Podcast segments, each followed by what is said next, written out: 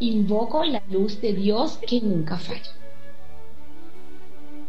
La poderosa energía cuántica de Dios y de sus ángeles, para que emane de sus presencias electrónicas e ilumine todas las mentes oscurecidas del planeta por el velo de Maya.